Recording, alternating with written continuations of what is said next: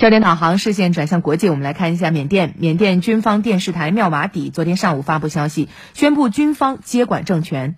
军方表示，根据宪法条款，缅甸全国进入紧急状态，为期一年。军方的消息还称，缅甸临时总统瑞敏。于二月一号发布了具有法律效力的命令，宣布根据宪法第四百一十七条对国家宣布紧急状态，从命令发布之日起正式生效，为期一年。紧急状态在全国范围生效。当地时间二月一号，缅甸总统温敏、国务资政昂山素季等一些执政党高级官员被军方扣押，随后军方宣布接管政权。缅甸军方当日发表电视声明说，在国家紧急状态结束以后，缅甸将会重新举行大选，国家权力将移交给新当选的政党。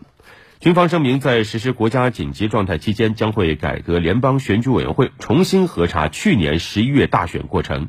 与此同时，会继续采取措施应对新冠肺炎疫情，并推动经济复苏。有关缅甸的具体情况，我们来听一下央视记者的现场报道。我身后的就是缅甸仰光市政府。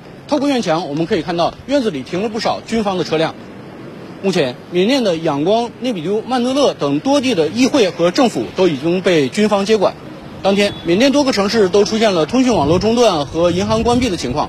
而在商场和其他商业机构，除了有大批民众排队抢购生活必需品以外，其他情况基本正常。总台记者缅甸仰光报道。当地时间二月一号上午，缅甸此前中断的当地通信开始恢复。缅甸两家手机运营商通话和上网功能在全国范围内全面恢复正常，民众可以正常的拨打电话并使用 4G 上网。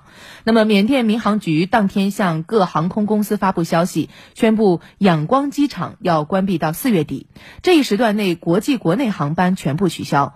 缅甸银行业协会发布通告，宣布缅甸国内各银行全部暂停营业。